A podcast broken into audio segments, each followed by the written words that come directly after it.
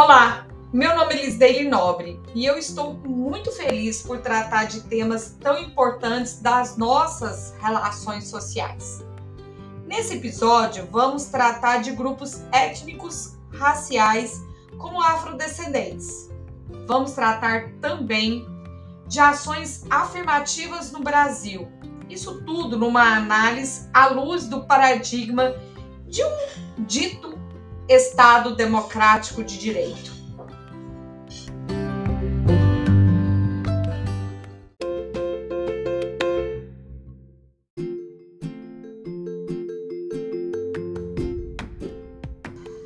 As desigualdades entre brancos e negros têm sido uma das marcas mais intensas da sociedade brasileira desde o período colonial.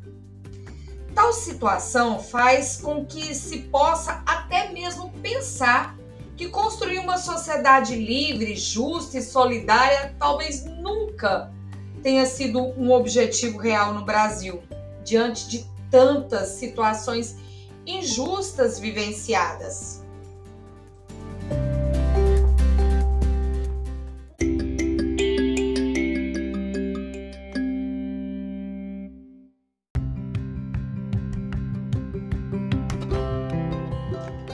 Realmente, para compreendermos estas desigualdades entre brancos e negros, temos que voltar no período colonial. Mas foi a busca por riqueza. A busca por riquezas foi um dos elementos que marcaram o início de colonização do Brasil já nos primeiros anos do século XVI. Esta era a meta a meta será alcançada com as grandes navegações portuguesas. E foi por isso que levou a Portugal a navegar por mares nunca antes navegados, como dizia Calmões.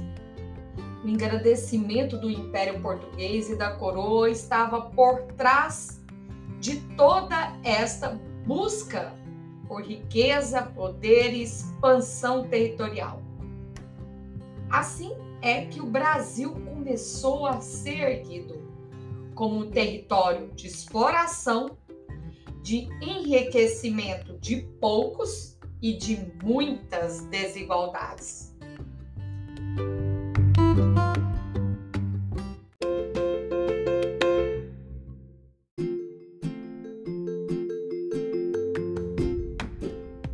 Mas um outro objetivo esteve por trás da colonização, e este era condizente com a religiosidade portuguesa, a difusão da fé católica pelo mundo. A chegada dos portugueses ao Brasil está marcada por um, dos, um forte simbolismo religioso, pois Portugal ele buscava levar o cristianismo para os povos distantes e conquistar novos fiéis para a igreja de forma a cumprir com a sua missão de salvar os povos perdidos. O Estado português tinha a religião católica como um de seus elementos constitutivos e que fazia parte de toda a sua estrutura estatal. Então, pode-se dizer que a religiosidade cristã está nas origens da formação do Brasil compondo também uma das razões de existência da própria colonização e fazendo parte da história brasileira. Mas o processo de colonização não se caracterizou somente pela exploração da terra e das riquezas aqui encontradas. O ser humano também fez parte dessa estrutura exploratória e foi objeto de comércio e de lucro, como os negros que foram presos e escravizados em nosso país.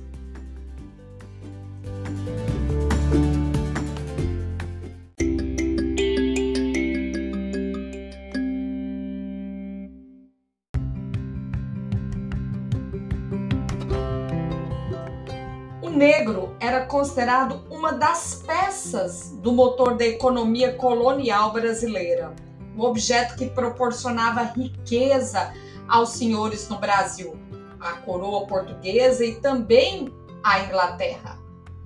Eles sofreram duramente as consequências do modo de produção escravista. E nem mesmo após a liberdade em 1888 encontraram possibilidades emancipatórias de uma inclusão democrática na sociedade brasileira, pois a discriminação racial estava está por trás da escravidão e fazia parte e faz parte do sistema instituído.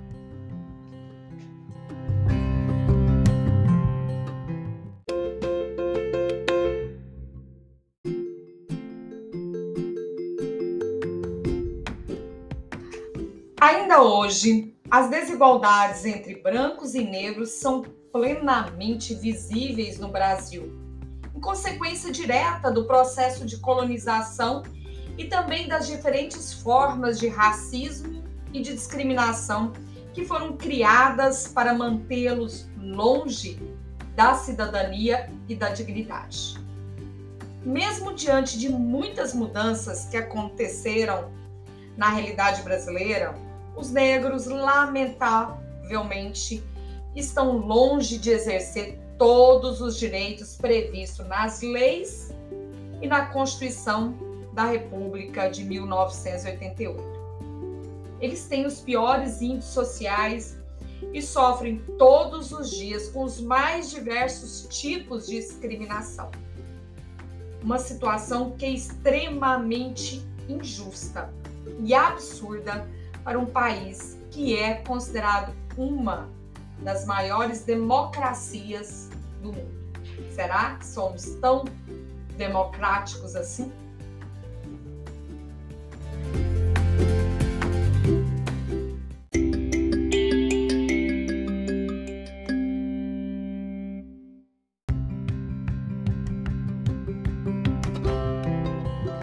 Para concluir o episódio de hoje, a gente vai terminar falando sobre a igualdade, a igualdade que está consagrada no texto constitucional e que deveria ser compreendida como uma forma de possibilitar a inclusão e a participação legítima de todos na sociedade brasileira.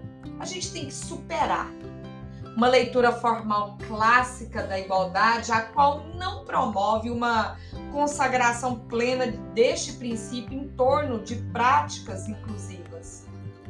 Assim, é que a igualdade procedimental no período contemporâneo deve ser entendida como uma igualdade aritmeticamente inclusiva. Inclusiva para viabilizar que um número crescente de cidadãos possa simetricamente participar da produção de políticas públicas do Estado e da sociedade.